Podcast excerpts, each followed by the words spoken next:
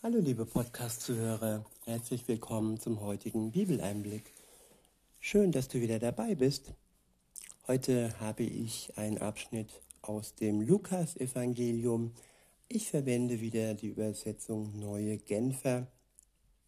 Es ist aus dem sechsten Kapitel des Lukas-Evangeliums und ja, es ist die hochgepriesene und zu Recht hochgepriesene Bergpredigt, sozusagen das Sahnehäubchen der zehn Gebote und die Veredelung der zehn Gebote. Und ähm, ja, sie beginnt ab Vers 20 des sechsten Kapitels des äh, Evangeliums zu Lukas. Und überschrieben ist der erste Abschnitt mit, wer glücklich zu preisen ist und wer nicht. In Vers 20 heißt es, ähm, Jesus blickte seine Jünger an und sagte, Glücklich zu preisen seid ihr, die ihr arm seid. Ja, arm sein, was bedeutet das? Im ersten oberflächlichen Moment Gedanken denken wir da immer an Reichtum, an Geld, an äh, Statusobjekten. Und ja, aber Armut heißt in Wirklichkeit es ist viel tiefer.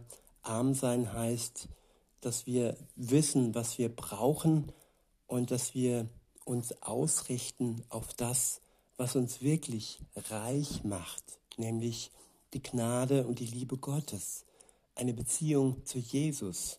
Das ist ähm, ja wirklicher Reichtum. Und wenn wir dann ja in der Welt arm sind, auch wenn wir viel Geld haben, auch wenn wir jetzt äh, gesegnet sind mit Geld und äh, mit Dingen, die andere nicht haben. Das heißt noch lange nicht, dass wir dann durch diesen Reichtum ja überwältigt sind und äh, den Reichtum Gottes nicht schätzen können. Insofern kann man arm sein, aber trotzdem etwas besitzen. Wir müssen nicht unbedingt arm sein und alles verschenken.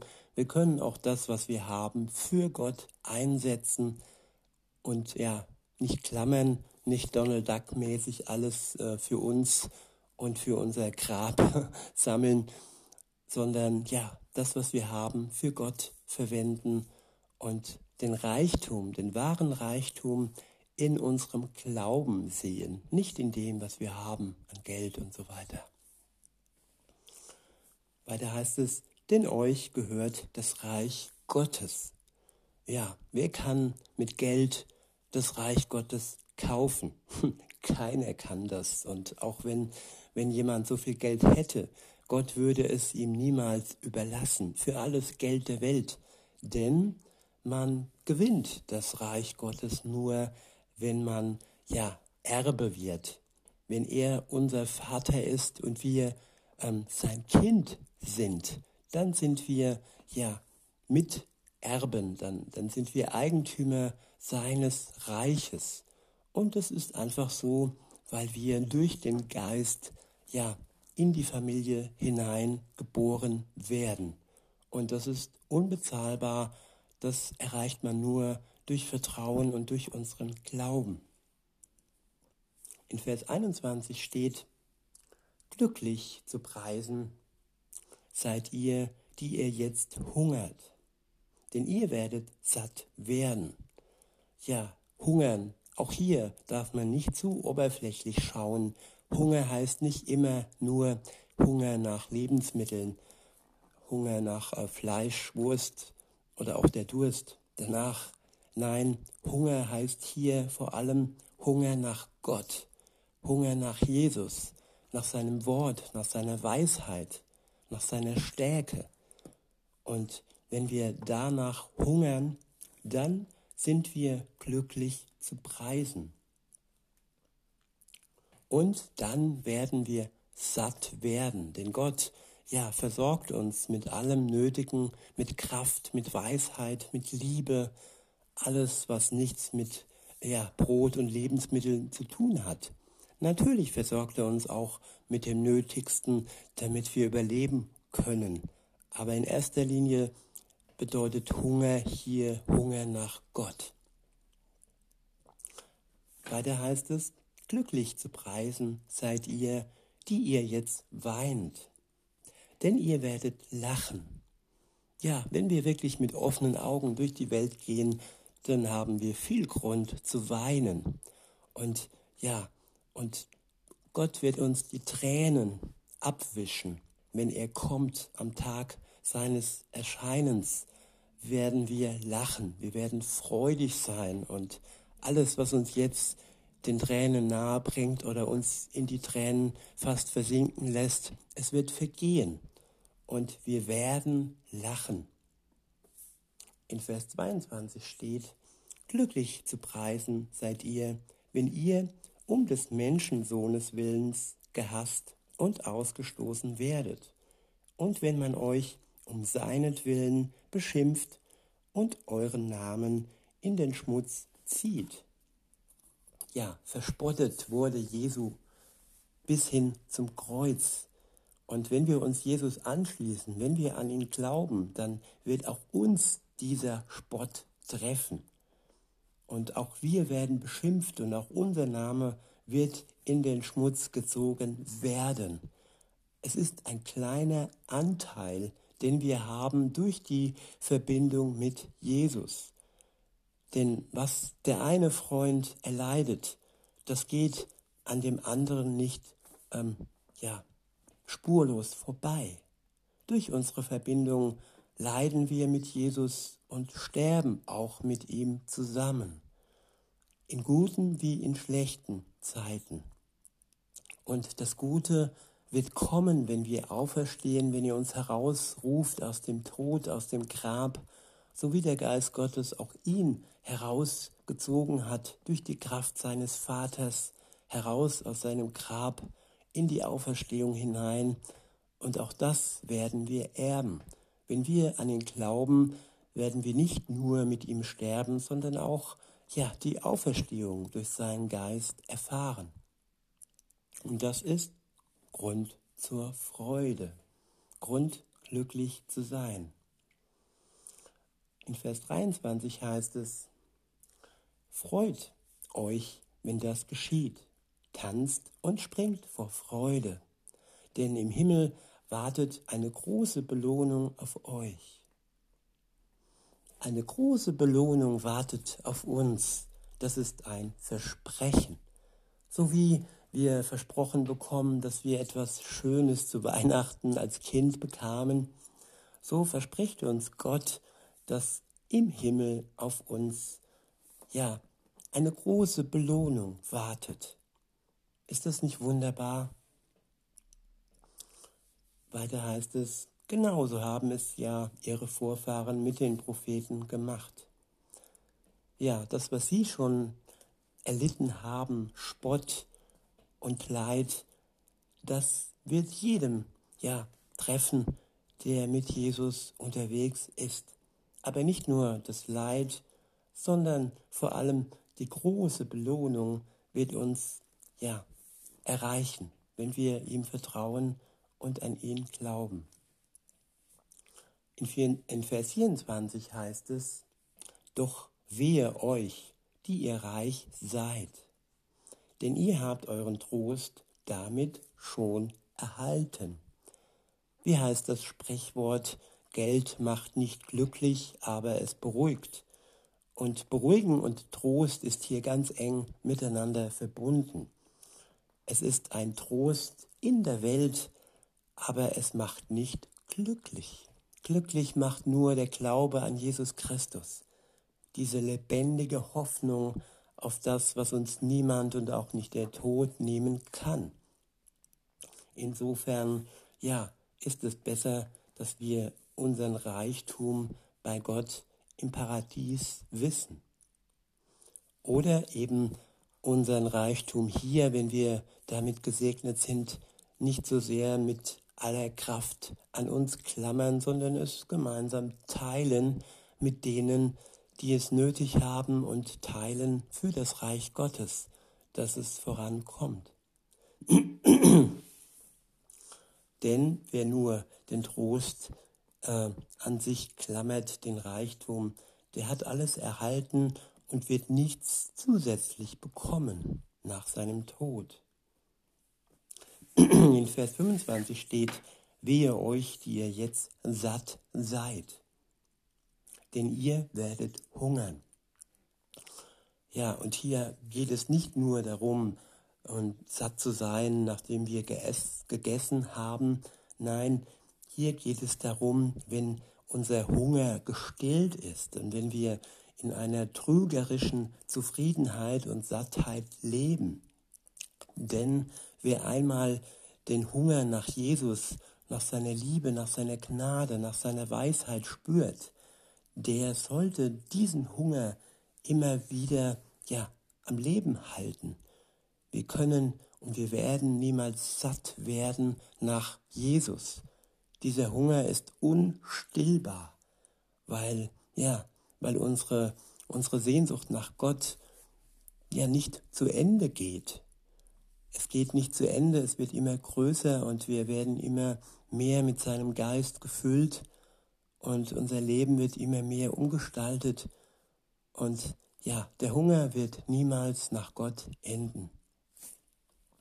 Aber die, die sich wirklich gesättigt fühlen, ob sie jetzt ähm, übersättigt sind durch äh, ja, Völlerei oder ob sie ganz normal satt sind und damit schon glücklich sind, damit geht es nicht nur, darum geht es nicht nur ums Essen, es geht auch um das Zufriedensein, dass man sagt, ja, ich habe ja alles, was man braucht, Frau, Haus, Boot und Geld. Und dass man sich dann zurücklehnt. Gut, die meisten wollen dann noch mehr, aber viele sagen auch, dass sie ja, zufrieden sind. Aber glaubt mir, das ist eine trügerische Zufriedenheit, denn das, was Gott uns schenken kann, das ist viel mehr als das Weltliche, das wir dann als zufrieden annehmen. Weiter heißt es, wehe euch, die ihr jetzt lacht, denn ihr werdet trauern und weinen. Ja, wir haben nichts mehr zu lachen, wenn wir jetzt über andere lachen und ja, wenn wir nicht mit Jesus unterwegs sind und ja, man über uns lacht. Ja, der, der über uns lacht, der wir an Jesus glauben, der wird irgendwann nichts mehr zu lachen haben. Der wird irgendwann trauern und weinen, wenn Jesus wiederkommt und uns, die wir an ihn glauben, die Tränen abwischen wird.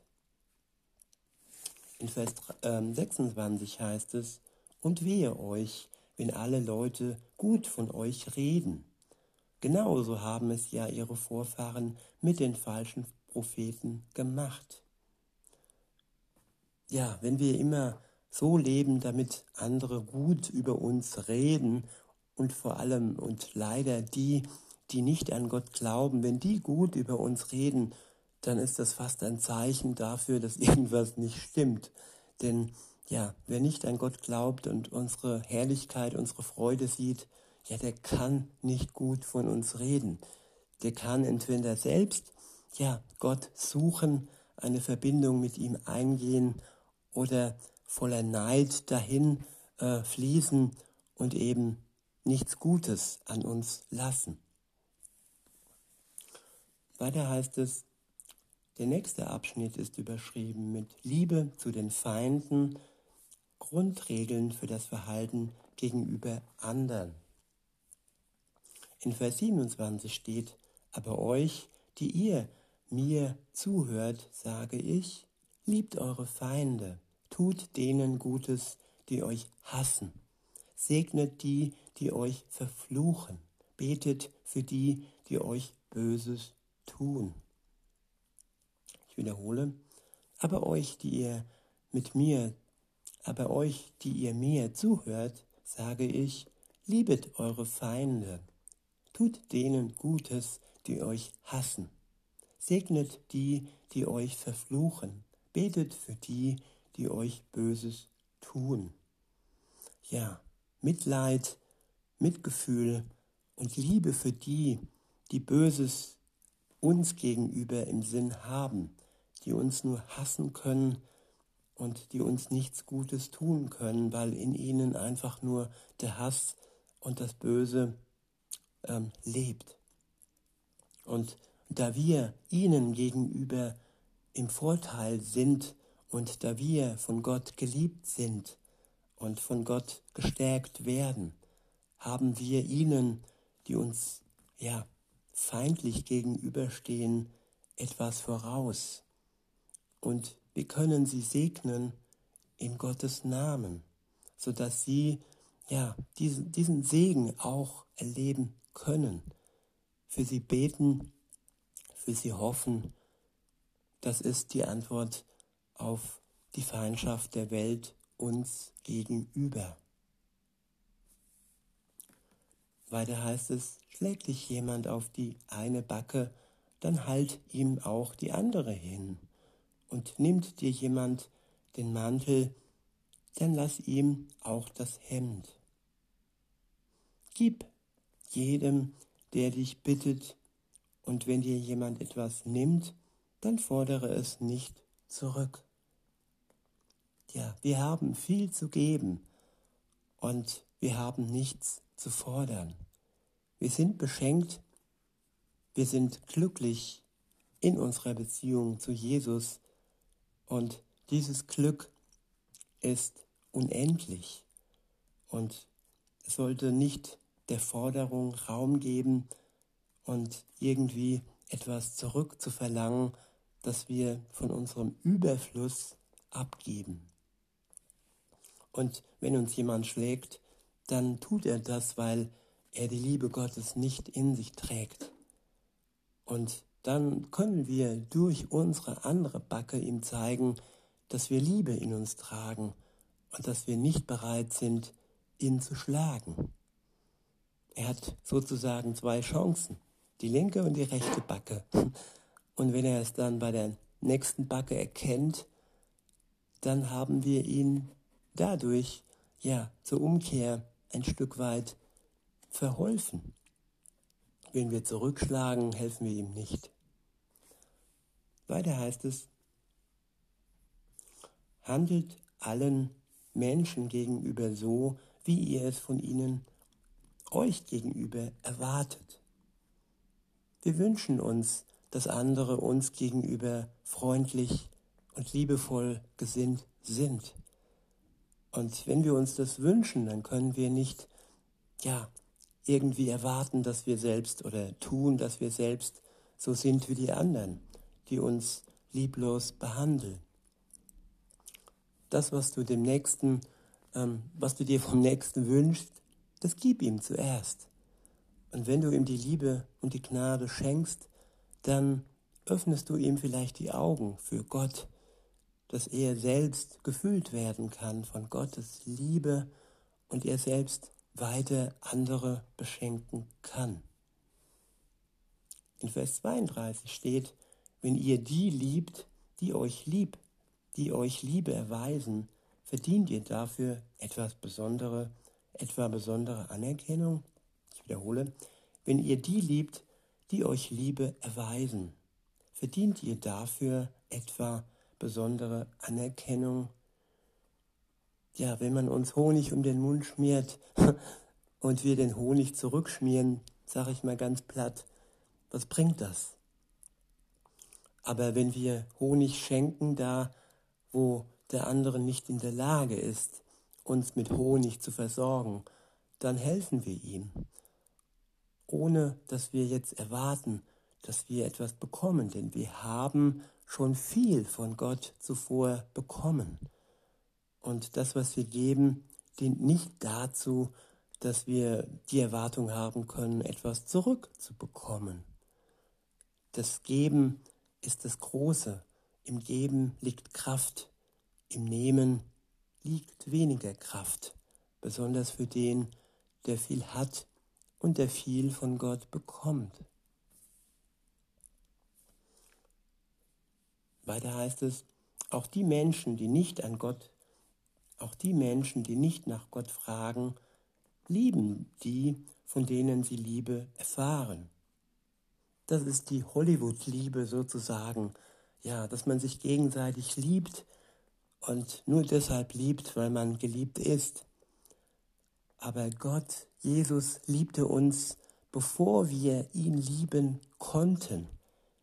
Er hat sich hingegeben und er hat nicht erstmal darauf gewartet, bis wir ihn lieben und uns dann seine Liebe geschenkt. Nein, er hat uns seine Liebe geschenkt, wie wir ihm gegenüber noch abgewandt waren. Und auch wenn du jetzt noch abgewandt bist, liebe Zuhörerin, lieber Zuhörer, Gott Jesus liebt dich jetzt schon. Und du musst erst keine Leistung erbringen, bevor du diese Liebe verdient hast. Nein, diese Liebe ist ein Geschenk. Und du darfst einfach Danke sagen für seine Liebe.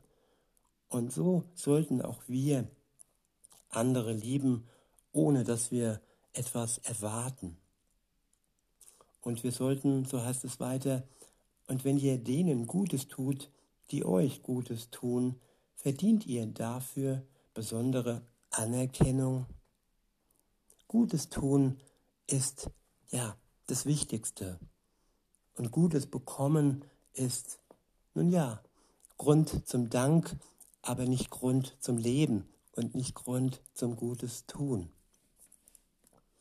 Weiter heißt es, so handeln doch auch die, die nicht nach Gott fragen. Und wenn ihr denen leid, von denen ihr ebenfalls etwas erwarten könnt, verdient ihr dafür besondere Anerkennung. Auch bei denen, die nicht nach Gott fragen, leiht einer dem anderen in der Hoffnung auf eine entsprechende Gegenleistung. Dieser schlimme Satz für mich, eine Hand wäscht die andere. Wenn man nur Leuten hilft, wo man weiß, ah, der ist handwerklich begabt und ich bin handwerklich eine Niete. Und genau deshalb helfe ich diesem Menschen, weil ich dann erwarten kann, dass er mir wiederum hilft. Das ist doch eine ziemlich erbärmliche Hilfe. Denn Gott ist anders. Er gibt, ohne dass wir ihm jemals etwas geben könnten, denn er ist Gott und was können wir Sünder Gott denn geben, das ihm hilft? Ihm ist geholfen, kann man sagen. Er ist Gott und er ist der, der uns hilft, der uns auf die richtige Spur bringt. Und nicht wir sind es, die ihm helfen können. Wir können uns befreien lassen, erlösen lassen, uns von ihm unsere Schuld am Kreuz abnehmen lassen und uns ewiges Leben schenken lassen, nachdem wir bereut haben, nachdem wir ja das, was zwischen uns und Gott stand, erkannt haben, dass es da nicht hingehört und erkannt haben, dass aus diesem Grund Jesus für uns sterben musste. Und dafür kann man nur einfach dankbar sein. Man kann nichts zurückgeben, man kann nur dankbar sein. Weiter heißt es, auch bei denen, die nicht nach Gott fragen, leiht einer dem anderen in der Hoffnung auf eine entsprechende Gegenleistung. Nein, gerade eure Feinde sollt ihr lieben. Tut Gutes und Leid, ohne etwas zurück zu erwarten. Dann wartet eine große Belohnung auf euch und ihr werdet Söhne des Höchsten sein und ihr werdet Töchter des Höchsten sein. Denn dann auch, denn auch er ist gütig gegen die Undankbaren und Bösen. Seid barmherzig, wie euer Vater barmherzig ist. Der nächste Abschnitt ist überschrieben mit Warnung vor selbstgerechtem Urteilen. In Vers 37 steht, richtet nicht und ihr werdet nicht gerichtet werden. Verurteilt nicht und ihr werdet nicht verurteilt werden. Alles, was wir selber Böses tun, da können wir nicht erwarten, dass wir anders von Gott behandelt werden. Wenn wir zuallererst erlöst werden von ihm, dann können wir aus Dankbarkeit heraus und mit Hilfe des Geistes Gottes anderen gegenüber ebenfalls gnädig entgegentreten. Denn Gott war uns zuvor gnädig, liebevoll und er hat uns zuvor gerne vergeben. Und so können wir dies auch anderen Menschen gegenüber. Weiter heißt es, sprecht frei und ihr werdet frei gesprochen werden. Ja, Gott hat uns frei gesprochen. Wir haben den Freispruch aufgrund seiner ja, Tat am Kreuz. Und so können wir auch, nachdem wir freigesprochen wurden, andere Menschen frei sprechen von ihrer Schuld uns gegenüber. Nicht, dass sie dann mit Gott das Ganze noch klären sollten, dürfen. Nein, es geht um uns. Es geht um das, was sie uns antaten und ja, unsere Vergebung, die sie genauso ja, bekommen wie die Vergebung Gottes. Weiter heißt es in Vers 38, gebt und es wird euch gegeben werden. Ein volles Maß wird man euch in den Schoß schütten.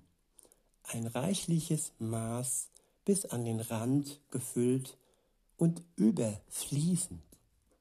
Denn das Maß, das ihr verwendet, wird euch bei euch, wird auch bei euch verwendet werden. Wer knausrig gibt, der wird auch knausrig und maßlos, ja, übergossen werden.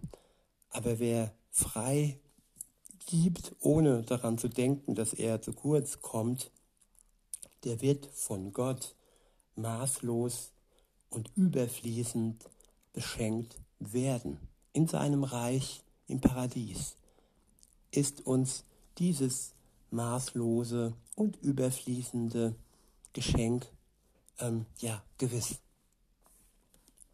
In Vers 39 steht, Jesus gebrauchte noch einen Vergleich. Er sagte, kann ein Blinder einen Blinden führen? Wendet nicht jeder in die, nicht werden nicht beide in die Grube fallen? Ein Jünger steht nicht über seinem Meister. Wenn er alles von ihm gelernt, gelernt hat, ist er höchstens so, so weit gekommen wie dieser. Ich wiederhole, ein Jünger steht nicht über seinem Meister. Wenn er alles von ihm gelernt hat, ist er höchstens so weit gekommen wie dieser. Wie kommt es, dass du den Splitter im Auge deines Bruders siehst, aber dein Balken in deinem eigenen Auge nicht bemerkst? Wie kannst du zu deinem Bruder sagen, Bruder, halt still, ich will den Splitter herausziehen, der in deinem Auge sitzt, und bemerkst dabei den Balken im eigenen Augen, Auge nicht? Du Heuchler, zieh zuerst den Balken aus deinem eigenen Auge, dann wirst du klar sehen und kannst den Splitter, der im Auge deines Bruders ist, herausziehen. Ja, Selbsterkenntnis ist sehr wichtig im Leben mit Gott, dass wir unsere Schuld erkennen, bevor wir andere schuldig sprechen. Weiter heißt es, der nächste Abschnitt ist überschrieben, der Vergleich mit dem guten und mit dem schlechten Baum. In Vers 43 steht, ein guter Baum trägt keine schlechten Früchte und ebenso wenig trägt ein schlechter Baum gute Früchte. Jeden Baum erkennt man an seinen Früchten. Von Dornbüschen pflückt man keine Feigen und von Gestrüpp erntet man keine Trauben. Ein guter Mensch bringt Gutes hervor, weil er durch Gott gut gemacht wurde. Er wurde erlöst, er wurde befreit und er bekam seinen Geist geschenkt. Und das alleine, liebe Zuhörerin, lieber Zuhörer, macht uns gut. Nicht unsere guten Werke, nicht dadurch werden wir ein guter Mensch, sondern durch Gott, durch seinen Geist in uns Und dadurch, dass wir befreit leben, ohne Schuld, sind wir erst gut. Weiter heißt es, ein böser Mensch dagegen bringt Böses hervor, weil sein Herz mit Bösem erfüllt ist. Denn wie der Mensch in seinem Herzen denkt, so redet er. Der nächste Abschnitt ist überschrieben mit der Vergleich mit dem Hausbau. In Vers 46 heißt es, Warum nennt ihr mich immer Herr, wenn ihr doch nicht tut, was ich sage? Wisst ihr, wem der gleicht, der zu mir kommt, meine Worte hört und danach handelt? Ich will es euch sagen, er gleicht einem Mann, der sein Haus baut und dabei tief ausschachtet und das Fundament auf felsigen Grund legt. Wenn dann Hochwasser kommen und die Flutwellen gegen das Haus schlagen, können sie es nicht erschüttern. So gut es gebaut, so gut ist es gebaut. Wer aber mein Wort, meine Worte hört und nicht danach handelt, gleicht einem Mann, der sein Haus baut, ohne auszuschachten und ohne ein Fundament zu legen. Sobald die Flutwellen dagegen schlagen, stürzt es in sich zusammen und wird völlig zerstört. So lasst uns, liebe Zuhörer, Jesus unser Fundament werden. Lasst uns unser Haus, unser Leben auf ihn bauen. Und dann werden wir durch alle Stürme, die uns so ja, über den Weg blasen, ähm, durchkommen und am Ende, wenn er dann in die Welt kommt, ohne Beschaden, ohne Schaden zu nehmen, mit ihm zusammen in sein Paradies hüpfen. In diesem Sinne wünsche ich euch noch einen schönen Tag und sage bis denne.